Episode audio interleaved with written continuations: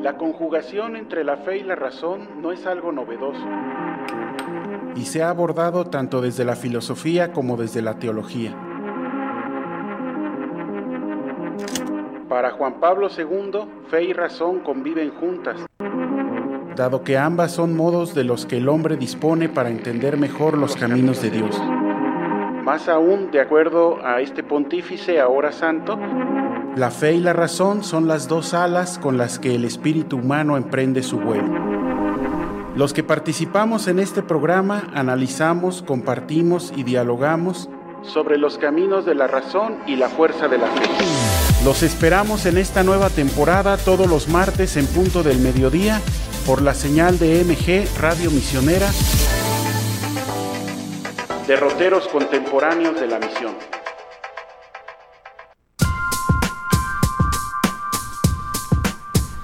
Muy buenas tardes, bienvenidos a este programa de la Fuerza de la Fe en el siglo XXI, derroteros contemporáneos de la misión. El día de hoy nos está acompañando nuevamente, aunque no en cabina, pero eh, vía telefónica, el maestro Abel Ayala Berber, a quien doy cordialmente la bienvenida. ¿Qué tal, maestro Abel? ¿Cómo está? Buenas tardes. Doctor, buenas tardes, es un gusto saludarlo pues este, aquí creímos que estábamos en, sintonía hasta que, hasta que le pasé la palabra y ya vi que no. Ah. Estamos apenas empezando y mandando los saludos, entonces, eh, si me permite, maestro Abel, lo voy a presentar ante nuestro auditorio y ya le paso la palabra para que nos comparta su parecer con respecto al tema de este día, que vamos a estar... Eh, platicando acerca del canto popular litúrgico, orientaciones y sugerencias pastorales desde un ministerio laico. Así es, doctor. Sí, el maestro Abel Heriberto Ayala Berber es ministro de Música Litúrgica de la Iglesia, estudió Filosofía y Teología en el Instituto de Formación Sacerdotal de la Arquidiócesis de México, realizó estudios musicales en el Instituto Cardenal Miranda, es psicólogo por la Universidad Autónoma Metropolitana y estudió la maestría en Ciencias de la Familia por la Universidad Anáhuac. Estudió los diplomados de coaching de vida y de logoterapia. Actualmente cursa la maestría en Ciencias Religiosas en la Universidad Pontificia de México. Ha sido profesor de música sagrada en el Seminario Conciliar de México y otras casas religiosas. Ha impartido clases en la Universidad Anáhuac en las licenciaturas de Ciencias de la Familia y Ciencias Religiosas, así como en la Maestría de Ciencias de la Familia. Fue director de la Comisión de Música Sagrada de la Arquidiócesis de México y perito en la Comisión Episcopal de Liturgia. Actualmente es integrante de la Sociedad Mexicana de Liturgistas. Colabora en la Dimensión Episcopal de Música Litúrgica de la Conferencia del Episcopado Mexicano y es docente de los diplomados de Música Sagrada y Sagrada Liturgia en la Universidad Pontificia de México y de la Maestría en Arte Sacro, que ofrece la misma casa de estudios. Es docente de liturgia en la, en la licenciatura en Teología de la Universidad Intercontinental y docente en el Conservatorio y Escuela Diocesana de Música Sacra de Querétaro. Entonces, eh, les recuerdo a nuestro auditorio el tema el canto popular litúrgico, orientaciones y sugerencias pastorales desde un ministerio laico. Adelante, maestro Abel, lo escuchamos. Muchas gracias, doctor. Qué gusto saludarle y qué gusto saludar a nuestro auditorio. Esperemos que pues estas reflexiones sean de mucha ayuda para su trabajo pastoral y ciertamente pues para poder evangelizar constantemente. Gracias, doctor. Pues me parece que es muy importante iniciar por los términos.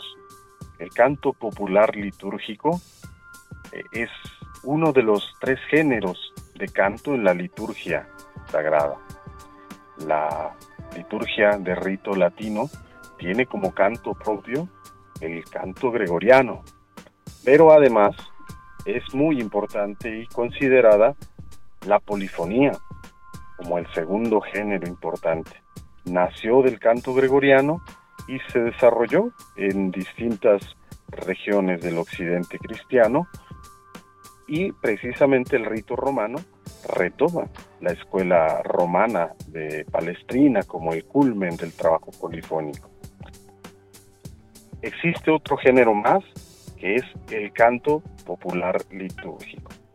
Y este canto, a raíz del movimiento litúrgico y del Concilio Vaticano II, se reconoce también como un canto propio de la liturgia.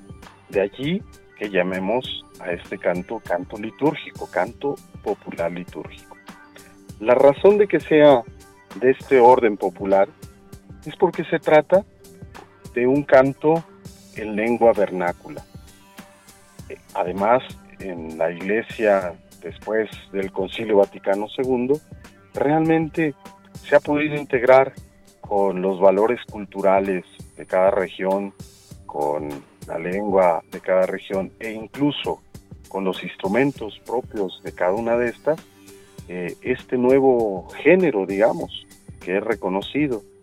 Así nosotros lo podemos llamar precisamente canto popular litúrgico, por ser en lengua vernácula y por valerse de los elementos culturales relativos a la música que existe en las distintas culturas.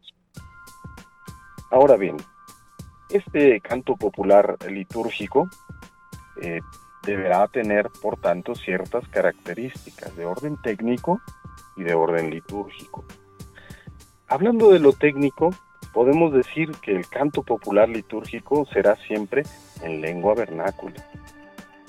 Para quienes hablamos el español, pues es el canto que hacemos precisamente en nuestra lengua, con el cual nos comunicamos con Dios, con el cual podemos orar con toda nuestra expresividad, con toda la naturalidad que nos da el poder comunicarnos con claridad. Entonces, eh, podemos considerar como lengua popular aquella que corresponde a cada región. Pienso yo, por ejemplo, doctor, en las comunidades en México que hablan lenguas indígenas, por ejemplo. Esto para ellos pues es la lo que corresponde al canto popular litúrgico, lo que cantan ellos en su propia lengua. Es muy importante entonces tener esta consideración. Ahora bien, puede tratarse el canto popular litúrgico de un canto de corte culto, pero principalmente son melodías accesibles a la comunidad, a las distintas comunidades que celebran. Puede estar vinculado también a los ejercicios de piedad, incluso haber nacido en, el contexto de la piedad eh, cristiana.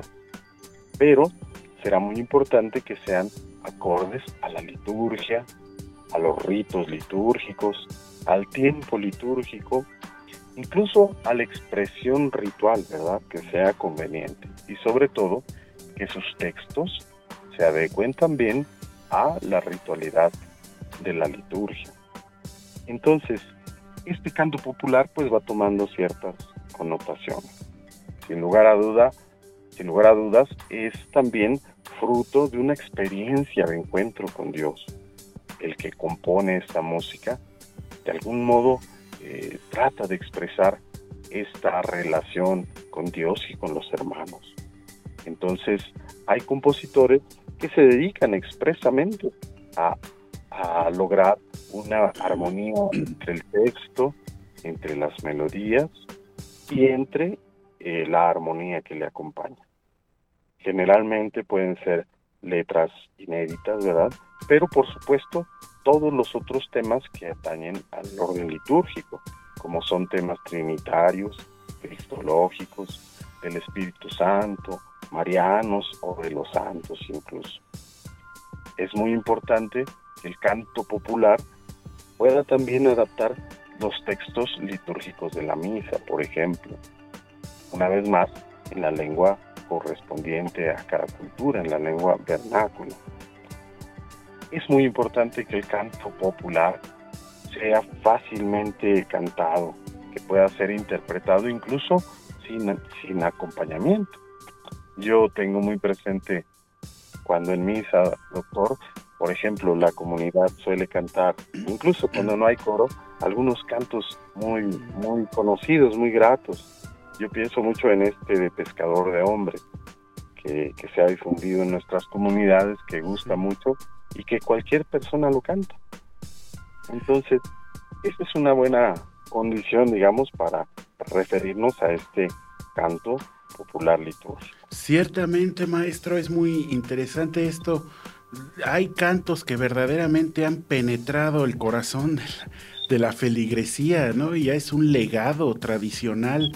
Se, se, aprenden desde muy temprana edad, incluido en, en, la formación más temprana de catequesis y todo, y que eh, basta que una persona empiece para que todo el pueblo lo siga, ¿no? De manera automática, porque los tiene ya metidos muy dentro en el corazón. Sí, sí, sí. Yo, yo tengo muy presente también el canto de Entre tus manos. Sí.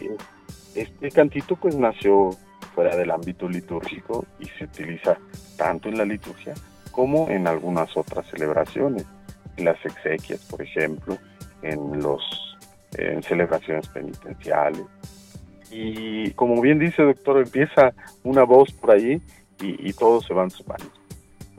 Sí, todos se suman y siguen. Y bueno, eh, también eh, me, venía a la mente, maestro, cuando hablaba de esto de, pues el canto popular litúrgico tiene que ser en lengua vernácula, ¿verdad? Porque es, es precisamente esta parte adherida al pueblo eh, que la tiene en su haber y en su patrimonio. Y qué hermosas, ¿no? Las misas eh, eh, o, los actos litúrgicos acompañados, como decía, de las lenguas indígenas. Por ejemplo, en Izmiquilpan, Hidalgo, en Oaxaca también, ¿no? Michoacán, por mencionar algunos lugares que, pues que, que lo han logrado integrar y que les ha llegado y que la gente lo valora mucho y ha encontrado mucha respuesta en esta expresividad aunque se prolonga bastante, ¿no? Por ejemplo, en Izmiquilpan, eh, la diferencia cuando cantan los coros de lengua, ¿no? En ñañú, pues puede ser dos horas y media, tres horas, cuatro horas más al ordinario de una celebración. Sí, cierto. Sí, porque justamente esta expresión forma parte de la cultura y forma parte de, este sentido religioso que es importante reconocer y respetar en, cada expresión cantada. Eh, dice que estuvo en México hace unos años Monseñor Valentino Miserax, que fue preside del Pontificio Instituto de Música Sacra de Roma. Y él estuvo ofreciendo aquí en México eh, pues unas una serie de clases magistrales en, Morelia. Y tuvimos la oportunidad de estar en una celebración eh, donde se, presidió el señor obispo y era una comunidad eh, que hablaba purépecha y los cantos fueron en su lengua. Entonces eh, el Monseñor Valentino estaba muy emocionado y nos hacía énfasis en esto. Miren, esto es canto popular litúrgico y, es importante promover y respetar el sentido musical de estas personas. José Valentino es, es un músico excepcional, increíble, un gran músico, compositor y, por supuesto maestro de los, de los más importantes eh, músicos, ¿verdad? De, del rito romano. Y sin embargo él reconocía este valor y la necesidad de que pastoralmente se trabaje mucho con estas comunidades. Sí, es muy interesante esto. Eh, yo tuve la oportunidad de estar en, eh, varias ocasiones en Izmiquilpan, en Hidalgo, y las celebraciones más importantes del año, pues este sí se enfoca mucho la comunidad, aunque el sacerdote de el párroco del lugar en aquel momento no hablaba la lengua, se preocupaba por buscar compañeros sacerdotes que sí la hablaran, porque para esas celebraciones más importantes del año la gente lo valora mucho.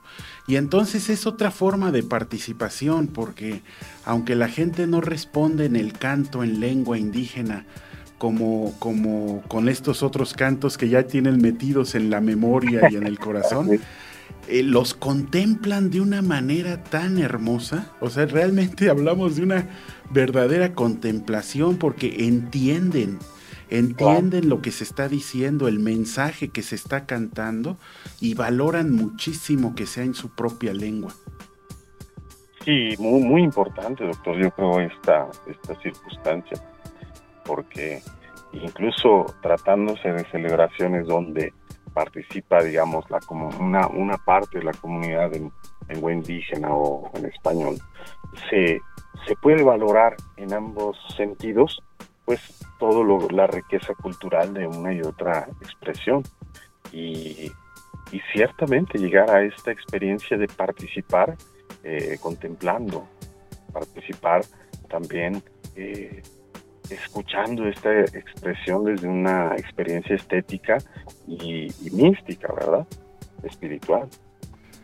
Sí, eso, eso me llama mucho la atención, maestro, no solo en esta ocasión, sino en otras que hemos tenido la oportunidad de platicar.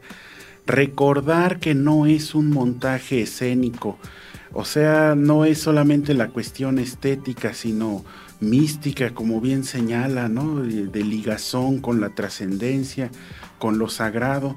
Y, bueno, la, la, unión de ambas esferas, ¿no? La, esta parte estética favorece, favorece la contemplación, el arrebato, el adentramiento en este mundo espiritual de una manera muy, muy natural, ¿no? Que estimula nuestra mente, nuestro espíritu, nuestra sensibilidad también, eh, de una manera hermosa, eh, armónica, que nos va llevando de la mano a profundizar en esa experiencia de lo sagrado que se está teniendo en la totalidad del acto litúrgico.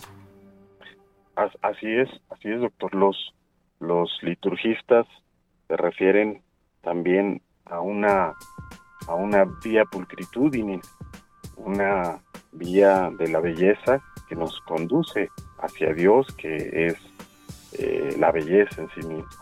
Entonces, esta experiencia también de, orden estético significativo, eh, pues nos, nos, va acercando a, la centralidad del misterio y a esta realidad que en la liturgia es no solo humana, sino también divina. Nos acerca a Dios y nos acerca a su acción poderosa en medio de nosotros. Entonces, es muy importante. Como usted bien señala, esta experiencia mm, es no solamente parte pues de la, tradición de, ciertos pueblos y algo, algo digamos, eh, hermoso, sino que además realmente, como señalan los documentos, es una, un género de canto litúrgico que no debemos hacer menos, ¿verdad? Eh, ciertamente el canto gregoriano pues es, es el propio, ¿verdad?, de la liturgia romana. Sin embargo, eh, eh, un valor importante tiene la polifonía y un valor muy importante tiene el canto popular litúrgico. Sí, así es.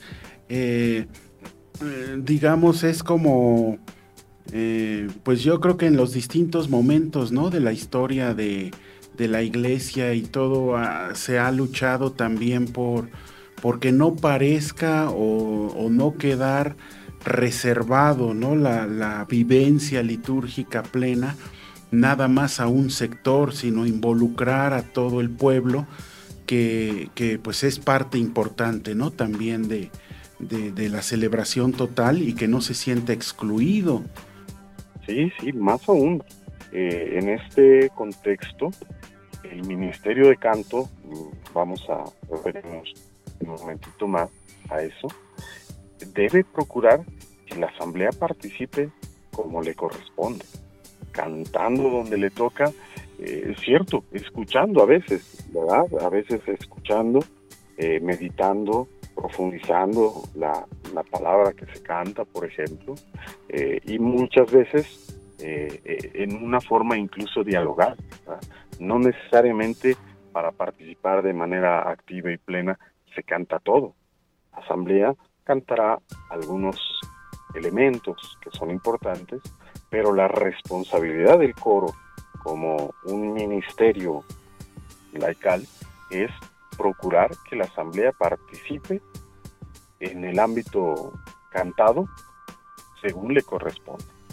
Es decir, cantando o escuchando o intercalando la participación también. Sí, muy importante esta idea, maestro. Me gustaría que retomáramos ese punto, pero en estos momentos tenemos que hacer un pequeño corte, pero regresamos sobre esta idea en un momento. Claro que sí,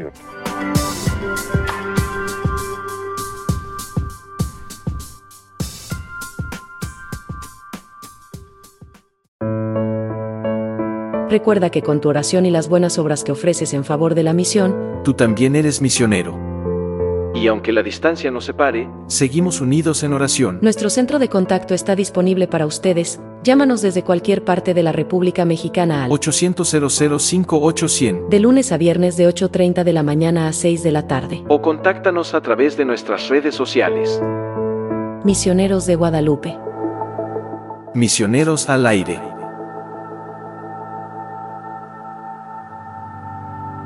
Los misioneros de Guadalupe somos una sociedad de vida apostólica, formada por sacerdotes que consagramos nuestra vida a la misión adyentes, fuera de nuestras fronteras.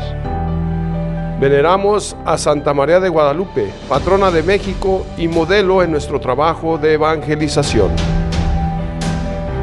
Reconocemos como autoridad suprema al Papa, quien a través del Dicasterio para la Evangelización nos guía y nos confía los lugares a donde hemos de ir. Conoce nuestra labor espiritual y forma parte de ella en misionerosdeguadalupe.org. Con María de las Misiones, Misioneros de Guadalupe.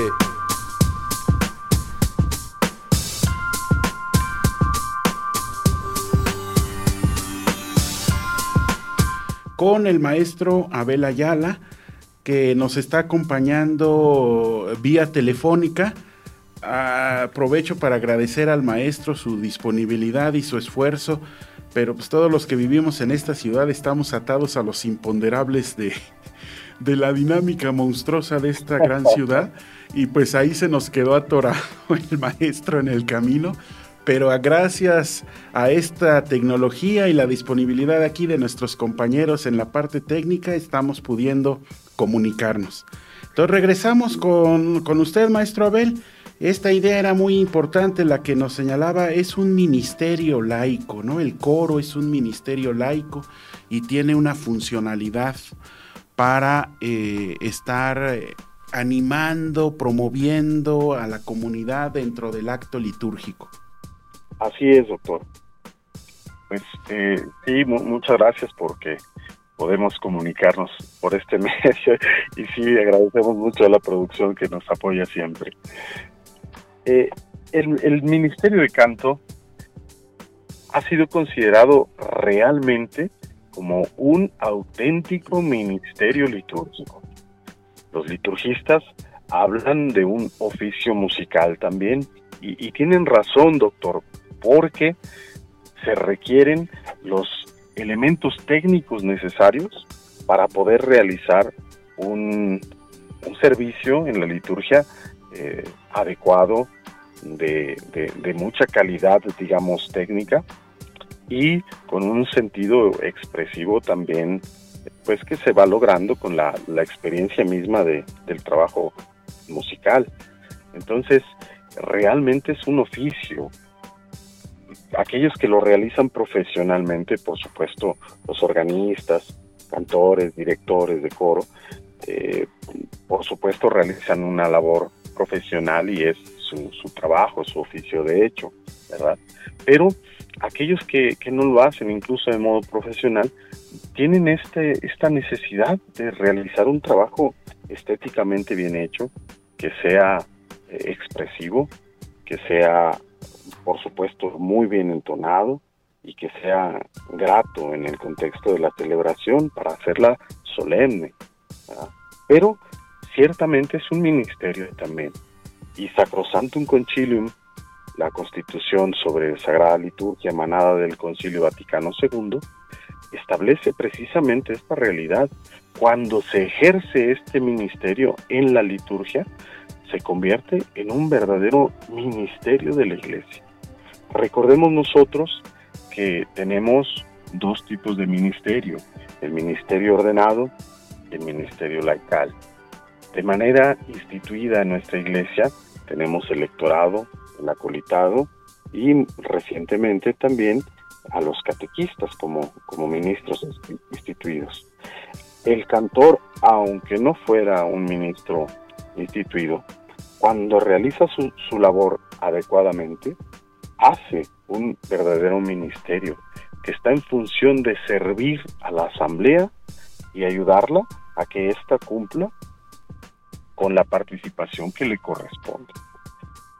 Refiriéndonos a esto, doctor, tenemos que señalar que el canto es una labor que, toca en primera instancia al, ministro ordenado que preside la celebración, ya sea el obispo, el presbítero o en algunos casos el diácono. Eh, esta parte cantada, particularmente la oración presidencial y y todos los diálogos presidenciales corresponden al sacerdote en primera instancia. Junto con él, le toca a la asamblea cantar como debe hacerlo. Una situación es, en primera instancia, eh, las respuestas que deben realizar a la participación del sacerdote.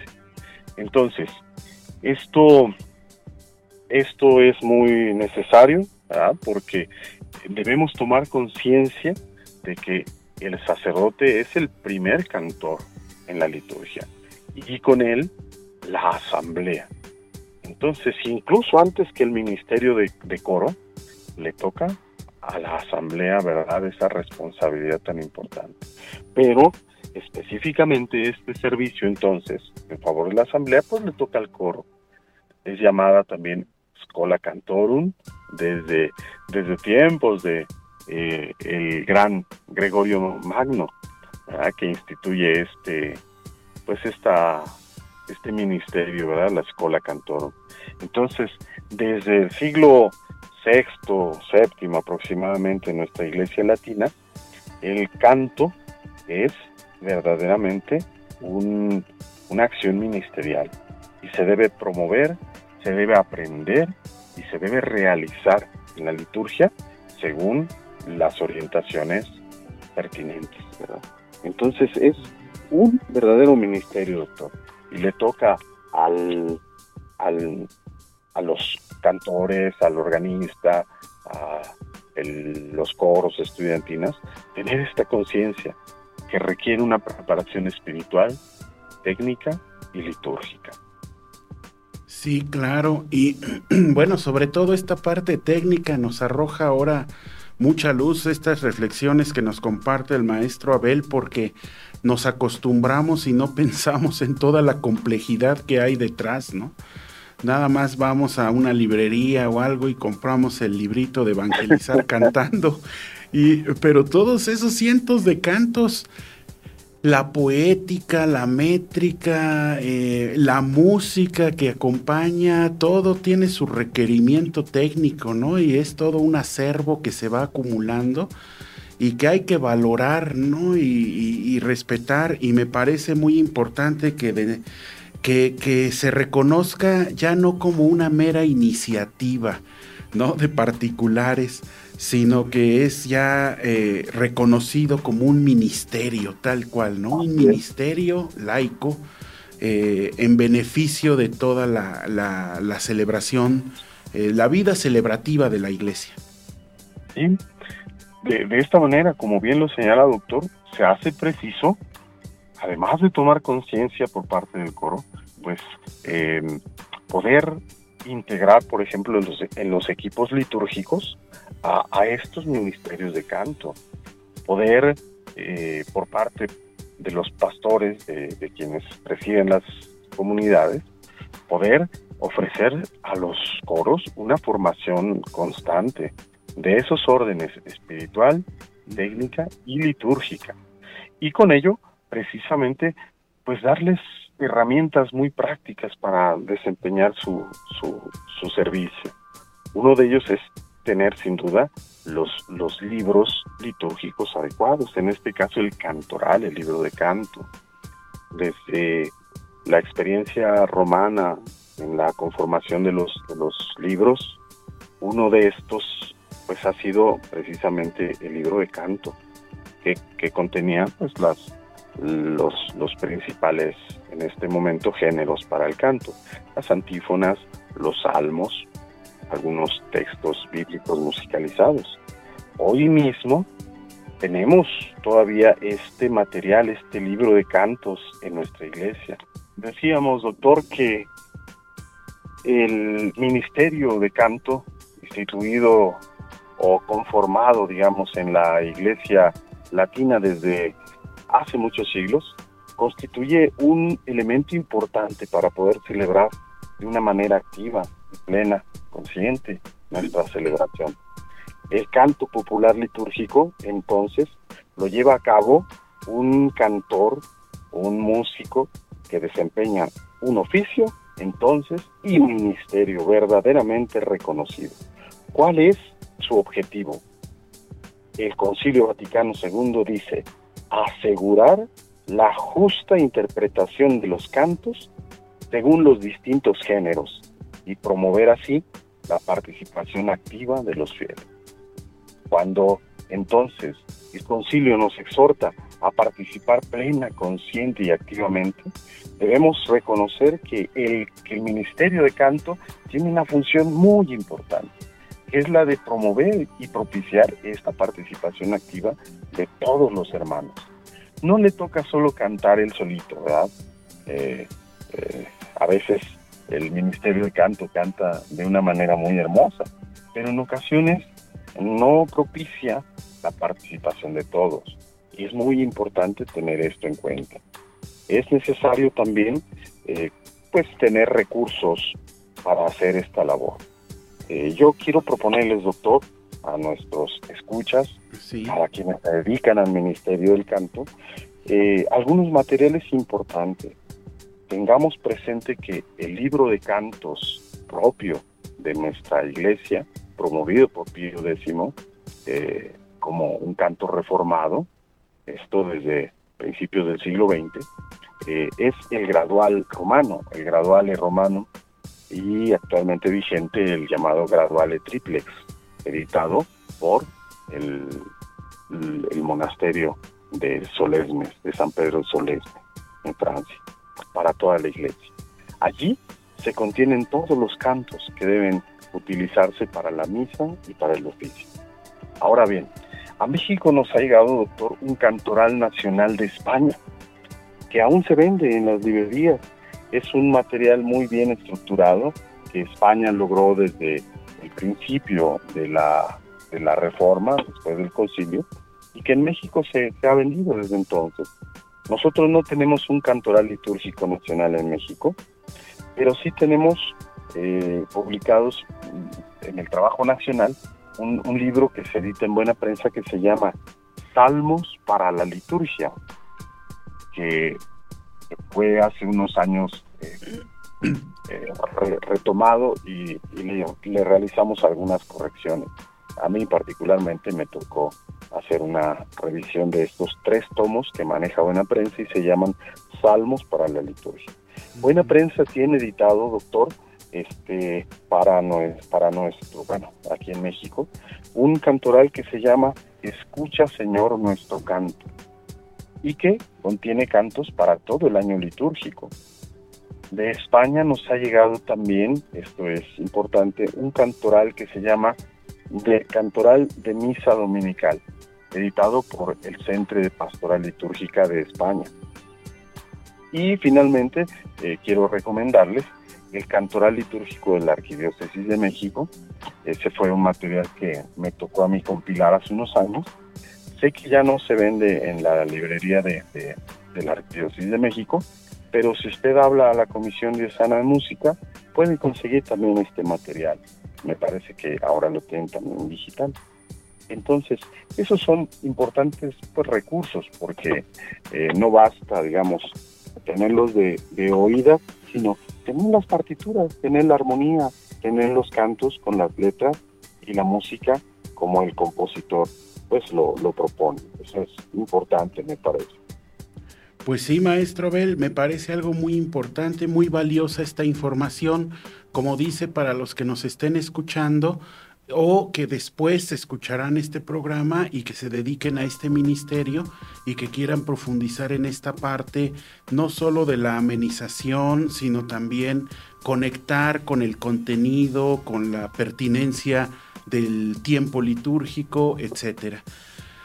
Pues, maestro Abel, muchísimas gracias por su participación con nosotros este día. Se nos ha terminado el tiempo.